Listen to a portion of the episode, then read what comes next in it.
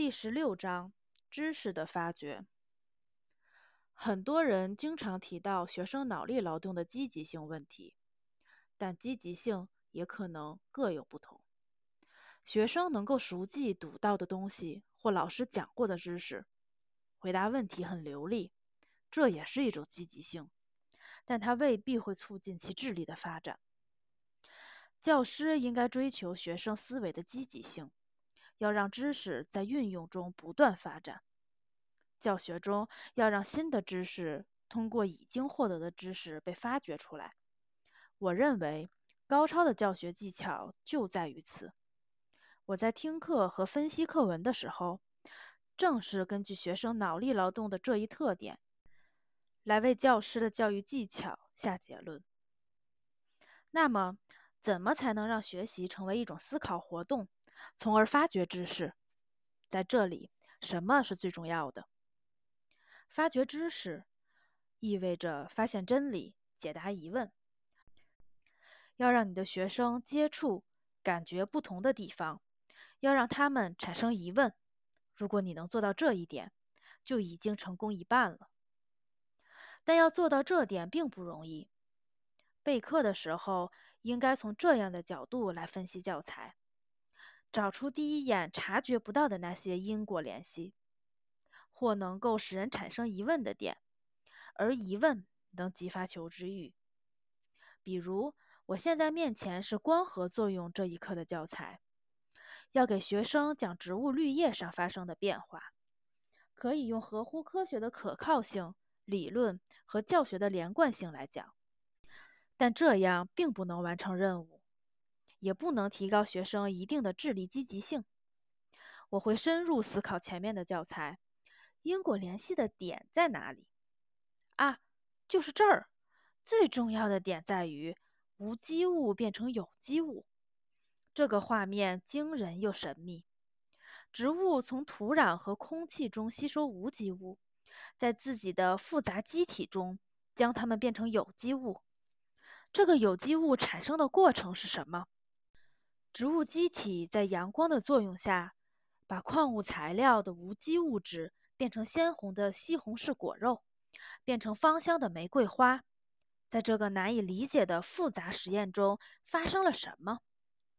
讲课的时候，我尽量去引导学生产生疑问，让每个学生都因此而激动不已。这是怎么回事儿？这一切都发生在我的眼前。而我却没有思考过，怎么引导学生产生疑问呢？这就必须知道哪里可以讲，哪里则不用完全讲完。没有讲完的那部分，就像是学生思维的引线。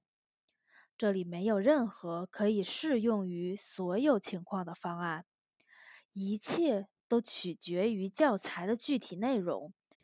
和学生已有的实际知识相同的教材，应该在一个班里有一些东西没有讲完，而在另一个班里则是其他东西。比如说，现在学生的意识中已经产生疑问了，那么接下来我就要让学生在他们从以往的生物课上劳动过程中和通过阅读掌握的知识储备中。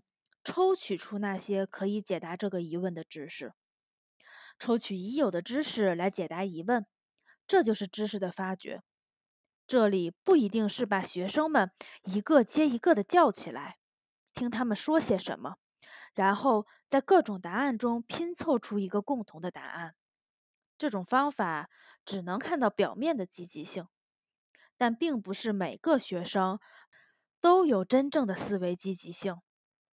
我需要的是他们集中所有的精力进行思考和脑力劳动，所以我经常会引导学生产生疑问的时候，自己先讲解教材，而不是把学生叫起来回答一些零散的小问题。为了让学生通过思考发掘知识，教师应该充分了解学生的知识。一个人对学到的知识记得很好。而另一个人则会遗忘一些东西。此时，我就应当充当一个脑力劳动的指导者，要让每个学生在听我讲课的时候，按照自己的节奏，从意识仓库中抽取出其中一些知识。但如果意识仓库的某个地方出现空白，如果某个学生的思路断了，我就需要补充解释来填补这个空白，消除思维的脱节。这也是需要极高的艺术和技巧。我很早以前就已经开始寻找这种重复讲解的形式，为了让学得最好的学生能在这里找到新的东西。对于那些没有任何空白和知识断层的地方，我就会讲解的比较少。